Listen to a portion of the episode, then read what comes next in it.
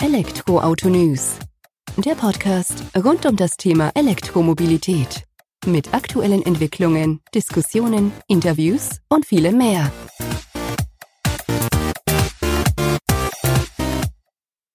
Servus und herzlich willkommen bei einer neuen Folge des Elektroautonews.net Podcasts. Ich bin Sebastian und freue mich, dass du auch diese Woche wieder eingeschaltet hast, wenn wir uns mit dem Thema E-Mobilität beschäftigen. In der heutigen Folge heißt es mal wieder Kurzschluss. Kurzschluss. Ja, der Name ist Programm. Kurz, knapp und prägnant bringe ich drei wichtige Themen diese Woche mit auf den Tisch oder mit in den Podcast, die wir einfach nochmal zusammen besprechen. Maximal 20 Minuten lang bekommst du die Neuigkeiten auf, den, auf deine Lauscher, weißt dann aber auch hinterher Bescheid, was uns denn so diese vergangenen Tage bewegt hat seit der letzten Podcast-Ausgabe. Was ist die Woche mit dabei? Wir haben Tesla mit am Start, mit einem Geschäftsmodell, das die Welt noch nicht gesehen hat. Unser Autor Alexander hat dazu ein bisschen was geschrieben, vergangene Woche Sonntag. Und ja, es stieß auf viel Gegenliebe, auch auf ein wenig, ja, nicht so viel Verständnis in Anführungsstrichen. Und wir wollten das Ganze einfach auch nochmal kurz, knapp und prägnant zusammenfassen. Dann haben wir ähm, den VW ID4 mit am Start. Das Auto von VW, welches den Volumenmarkt erobern soll. Gab es eine, ja, doch deutliche Ansage von VW-Marke-CEO Ralf Brandstetter gegen Ende der Woche, die wir nochmal aufgreifen wollen. Und dann wollen wir auch noch einen Blick auf Polestar werfen, die jetzt auch in puncto Ökobilanz mit gutem Beispiel vorangehen wollen und da auch andere Automobilhersteller mit an Bord ziehen möchten, um eben aufzuzeigen, wie E-Autos unsere Welt zum Besseren verändern können. Das erwartet dich jetzt gleich in den nächsten 15 bis 20 Minuten des Podcasts. Viel Spaß damit. Elektroauto News meldet sich gleich wieder zurück nach einer kurzen Werbung. Du möchtest mit deinen Fähigkeiten Mobilität effizienter, umweltschonender und komfortabler gestalten? Dann bist du bei Male genau richtig. Wir haben das Ziel, die Nutzung alternativer Kraftstoffe voranzutreiben und eine breite Akzeptanz für die Elektromobilität zu schaffen. Dafür können wir auf umfangreiche Erfahrungen in den Bereichen Elektronik, Mechatronik, Thermomanagement und Filtration zurückgreifen und entwickeln Lösungen wie unseren preisgekrönten Male E-Kompressor. Der Male E-Kompressor ist das Herzstück des Klima- und Kältemittelkreislaufes in Elektrofahrzeugen und übernimmt die zentrale Aufgabe der Temperierung des Fahrzeuginnenraums. Vor allem aber die der Klimatisierung der Batterie. Damit kann eine Leistungssteigerung von 65 Prozent erreicht werden. Du möchtest mehr erfahren? Überzeuge dich selbst auf www.jobs.male.com. Willkommen zurück zur aktuellen Podcast-Folge.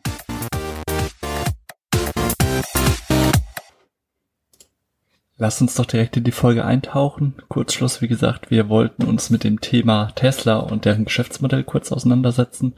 Unser Autor Alex hat sich der ganzen Sache angenommen und hat da doch recht ausführlich aufgezeigt, warum aus seiner Sicht sich das Geschäftsmodell von Tesla von anderen Automobilherstellern unterscheidet und wie das eben dazu führen kann, dass äh, laut seiner Aussage man als Fahrer eines Teslas fünf bis sechsstellige Summen im Vergleich zu anderen Fahrzeugen als Besitzer eines Teslas einsparen kann.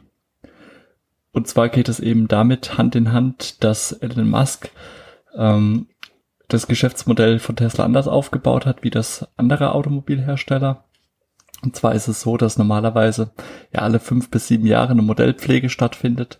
Manchmal gibt es auch noch einen Facelift zwischendurch für normale Modelle.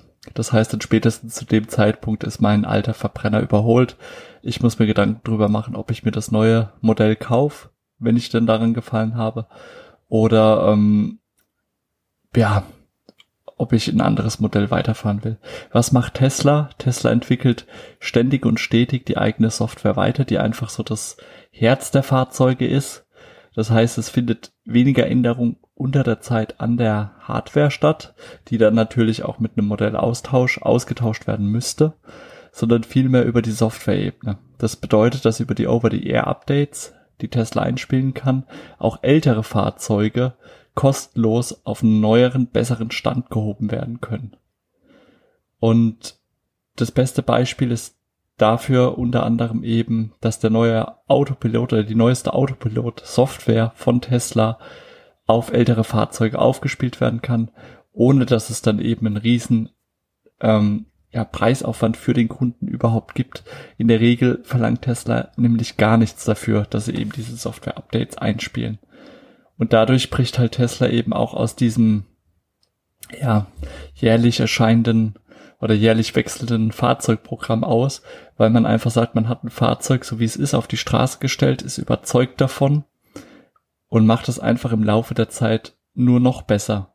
Um dann quasi, ja, dem Kunden sozusagen auch immer noch eine bessere Version seines Autos, das er eben auch bewusst gekauft hat und ja auch nicht für wenig Geld bei Tesla oder im Falle von Tesla, ähm, dann lange Freude davon zu haben. Und wenn man das jetzt mit anderen Premium-Herstellern vergleicht, gerade so im Verbrennersegment, dann bezahlt man da auch einen gewissen, ja, was heißt gewissen, man bezahlt schon einen deutlichen Mehrpreis dafür, dass man so ein Luxusauto oder ein Auto aus dem Premium-Segment fahren kann hat aber die Problematik, dass eben diese Updates nicht stattfinden. Wenn überhaupt, geht's dann auch wieder nur, wenn man sie in die Werkstatt stellt, dann wird auch teilweise richtig viel Geld dafür verlangt, wenn solche Software-Updates äh, eingespielt werden. Und man kann aber auch festhalten, dass in der Regel eben doch noch immer an dieser Modellpflege statt äh, oder festgehalten wird, einfach weil man damit immer neue Absätze, Umsätze generieren kann. Und bei Tesla ist es eben anders. Man hat da eben entschieden, quasi das Fahrzeug um einen Computer herum aufzubauen und nicht einen Computer in das Fahrzeug einzubauen. Von daher ist es denen halt auch wesentlich leichter möglich, entsprechende Software-Upgrades einzuspielen, so wie man das eben auch von einem Smartphone schon kennt.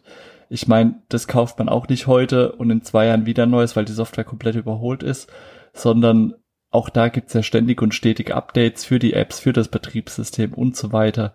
Und man versucht da natürlich dann auch eben entsprechend äh, mit dem Smartphone so lange wie möglich zu leben, damit sich eben auch dieser Invest auszahlt. Und bei einem Auto, wo wir nochmal preislich von einer ganz anderen Größenordnung reden, ist es natürlich noch umso wichtiger, dass man da dementsprechend ähm, sich das, ja, den Wert erhält durch solche Software-Updates. Und dann ist es eben auch bei Tesla so, dass die Fahrzeuge doch sehr, auch bedingt durch den E-Motor, der doch wesentlich ja, einfacher aufgebaut ist als jetzt beispielsweise ein Verbrennermotor, ähm, dass man sich Erwartung spart, Instandhaltung und so weiter. Das fällt ja alles weg, ist aber halt für die alte Fraktion der Automobilhersteller sozusagen ein wichtiger Industriezweig. Gerade diese Instandhaltung, Reparaturen und so weiter, ähm, wo doch Millionen von Umsätzen als auch mehrere hunderttausend oder zehntausende Jobs dranhängen. Und da ist es halt auch schwierig dann zu sagen, okay, wir nehmen davon Abstand und machen jetzt auch alles nur auf kleinen Dienstweg mit Software-Updates und nur wenn es dann wirklich mal sein muss, kommt er auch tatsächlich in die Werkstatt und wird geguckt. Sprich, man geht einfach bei Tesla von einem ganz anderen Ökosystem von Produkten und Dienstleistungen aus, die man anbietet, als man das eben von äh, den bisherigen Automobilherstellern kennt. Und dadurch ist es eben auch so, dass die Tesla-Fahrzeuge weniger Wertverlust im Laufe der Zeit verzeichnen, dadurch, dass sie eben immer auf neuestem Stand sozusagen bleiben, ohne Kosten für den Besitzer, für den Fahrer von einem Tesla Model 3 beispielsweise. Und dadurch verliert man eben entsprechend weniger an Wert mit dem Fahrzeug, was ja dafür spricht. Die Frage ist halt nur, können das andere Automobilhersteller, die eben aus der Verbrennerbranche oder mit einem Verbrennerhintergrund kommen, auch aufgreifen, dauerhaft umsetzen und diesen sogenannten Tesla-Effekt eben auch für sich nutzen, um dann dem Kunden auch einmal ein Fahrzeug hinzustellen, das er dann aber stetig updaten kann, um dann eben auch das Gefühl zu haben, ohne dass er in ein neues Modell investiert oder in die Modell, ins Modell-Update investiert, dass er dennoch ein richtig gutes Fahrzeug auf dem Hof stehen hat. Das ist halt die Frage, die Alex in seinem Artikel aufgegriffen hat. Er hat da, glaube ich, eine ganz eindeutige Meinung dazu. Aber in den Kommentaren sieht man eben auch, dass das Ganze nicht nur einseitig betrachtet werden kann. Und da würde ich dich auch auf, einfach darauf verweisen, dass du da auch nochmal vorbeischaust. In den Shownotes ist der Artikel entsprechend verlinkt. Schlagen wir mal die Brücke von Tesla zu VW, passt auch ganz gut, denn es geht um den Tesla Model Y Widersacher Konkurrenten ID4 der zweite MEB-Stromer, der direkt von VW auf die Straße kommen soll, übrigens noch dieses Jahr. Äh, wir hatten den vor einiger Zeit mit allerhand Fotos, Fakten und Details vorgestellt. Die offizielle Weltpremiere steht ja noch aus. Aber man ist jetzt schon Mitte September 2020 der festen Überzeugung, dass der ID4 den Wandel hin zur E-Mobilität deutlich beschleunigen wird. Ralf Brandstetter, CEO der Marke, und Thomas Ulbrich, Vorstandsmitglied für E-Mobilität bei VW, haben sich zum ID4 Gedanken gemacht und darüber in der aktuellen Meldung geäußert. Und gerade Brandstetter gab deutlich zu verstehen, dass man mit dem ID4 die E-Mobilität in die drei großen Schlüsselregionen aus der Nische herausholen will. Die Schlüsselregionen sind Europa, China, als auch später die USA. Das Fahrzeug soll dort überall eben auch gebaut werden in diesen drei ähm, Schlüsselregionen, um dementsprechend auch die Versorgung sicherzustellen. Man baut den ID4 auf der eigenen MEB-Plattform auf, um dann entsprechend skalieren und dadurch eben auch die Basis für einen wirtschaftlichen Erfolg ähm, legen zu können gilt dann eben natürlich nicht nur für den ID4, sondern auch für alle anderen Fahrzeuge der ID-Familie, die auf der MEB-Plattform aufbauen, denn auch die profitieren deutlich von dem ja, Volumen quasi, das man erreichen möchte. Und das kann man mit dem ID4 wohl ganz gut erreichen, denn da trifft die sogenannte E-Offensive und die SUV-Offensive aufeinander und das vereint halt ein Fahrzeug in sich. Und es steht heute schon fest, dass in den USA und China SUVs das beliebteste Fahrzeugsegment sind, aber auch in Europa und Deutschland steigt das, der Marktanteil stetig und wird auch weiterhin wachsen, vor allem im Bereich der Kompakt-SUVs. Und genau dort will man eben auch mit dem zweiten MEB-Stromer ansetzen. Man will im Volumenmarkt durchstarten. Was das Ganze in Absolutzahlen heißt, kann man einordnen, wenn man die Aussage von Brandstätter ähm, zugrunde zieht und die dann eben mal mit einem Dreisatz einfach rechnet. Brandstätter gab zu verstehen, dass die Marke Volkswagen bis 2025 insgesamt anderthalb Millionen E-Autos pro Jahr produzieren wird. Und der ID4 wird davon voraussichtlich rund ein Drittel ausmachen. Das heißt, wir reden von nicht weniger als 500.000 Einheiten des ID4, die pro Jahr CO2 frei oder also sauber bilanziell CO2-frei vom Band laufen sollen. Das ist definitiv eine Ansage. Der Volumenmarkt wird damit auf höchster Ebene angegriffen und man will sich damit ganz klar zur E-Mobilität begrenzen. Vor allem, wenn man jetzt bedenkt, es sind nur noch fünf Jahre, bis diese 500.000 Fahrzeuge pro Jahr vom Band laufen sollen, zusätzlich zum ID3, der jetzt schon auf der Straße ist. ID1, ID2 stehen ja auch in den Startlöchern mehr oder weniger, zumindest kommen die Gerüchte verdichten sich immer mehr. Und die anderen Strome aus dem Konzern, wie der Skoda Enyaq, als auch der Audi Q4 e-tron oder auch der Cupra Elborn, kommen ja auch noch. Also VW meint das in der Tat ernst mit der E-Mobilitätsoffensive und will mit dem ID4 mit Ansage im Volumenmarkt durchstarten. Wir sind gespannt, ob sie das schaffen und drücken natürlich die Daumen. Zum Ende der aktuellen Kurzschlussfolge kommen wir nochmal auf Polestar zu sprechen, die sich ja, Gedanken über das eigene Fahrzeug hinaus gemacht haben. Äh, wie wir wissen, Polestar 1 sind wir schon Probe gefahren, hat darüber berichtet. Polestar 2 ist mittlerweile auch auf der Straße, wird auch schon in Deutschland ausgeliefert und im restlichen Europa. Erste Erfahrungen konnten wir auch schon über unsere Redaktion sammeln, haben die auch bei uns im Portal geteilt. Ähm, Polestar selbst will aber, dass man über das eigene E-Fahrzeug hinaus denkt.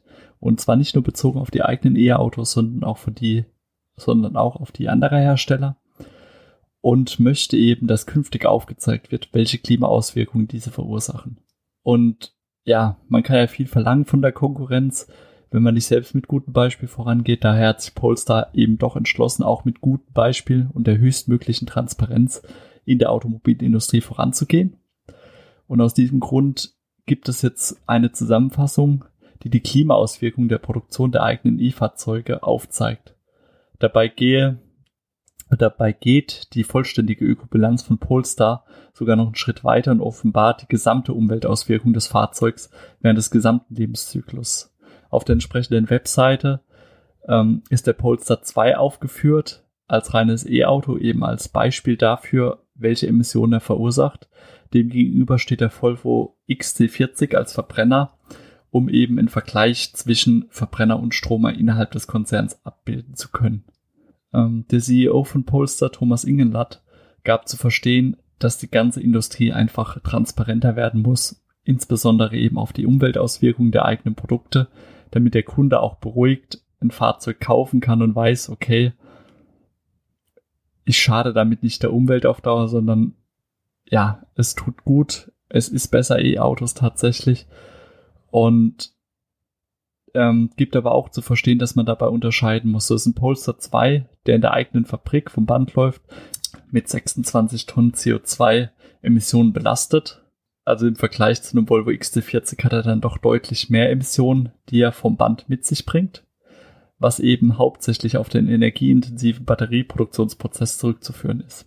Es ist aber auch so, dass wenn der Polestar immer mit grüner Energie geladen wird, also nachhaltiger, regenerativer Energie, dass er bereits ab 50.000 Kilometer Fahrleistung, die er zurückgelegt hat, und das schafft ja in der Regel jedes Fahrzeug heutzutage ähm, ähm, quasi CO2-Emissionen einspart. Ab dann fährt er besser als der Verbrenner, als der Vergleichsverbrenner. Und Polestar ruft jetzt eben dazu auf, die eigene Methodik, die man offengelegt hat, zur Ermittlung der CO2-Bilanz an die eigenen E-Fahrzeuge anzulegen und auch offen zu legen. Man möchte eben, dass die Autohersteller sich zusammenschließen und gemeinsam transparenter werden. Man soll den Verbrauchern gemeinsam helfen, eine bessere Wahl zu treffen, warum E-Autos Verbrennern eben überlegen sind.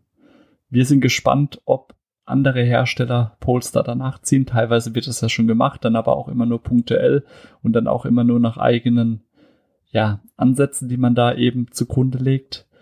Aber wir sind sicher, dass der Ansatz von Polestar da ein eigenes System oder ein durchgängiges System für den ganzen Markt anzulegen, die bessere Wahl ist. Und es das heißt ja auch nicht gezwungenermaßen, dass das System von Polestar kommen muss. Man kann ja auch branchenübergreifend oder also in, innerhalb der Branche ein System für sich gemeinsam festlegen und nach diesem dann die eigenen Fahrzeuge bewerten. Das war's dann heute auch wieder mit der aktuellen Folge Kurzschluss, Ausgabe Nummer 17 übrigens. Und wir sind wieder unter den 20 Minuten geblieben, so wie wir es gesagt hatten. Drei wichtige Themen, denke ich, aus der Welt der E-Mobilität aufgegriffen, die uns vergangene Woche bewegt haben. Mehr Infos wie gewohnt in den Show Notes dazu. Bleibt mir nicht mehr viel zu sagen, außer vielen Dank fürs Zuhören und ich freue mich, wenn du auch nächste Woche wieder einschaltest, wenn die neue Folge des Elektroauto News Podcast online geht. Vielen Dank fürs Zuhören, mach's gut, ciao.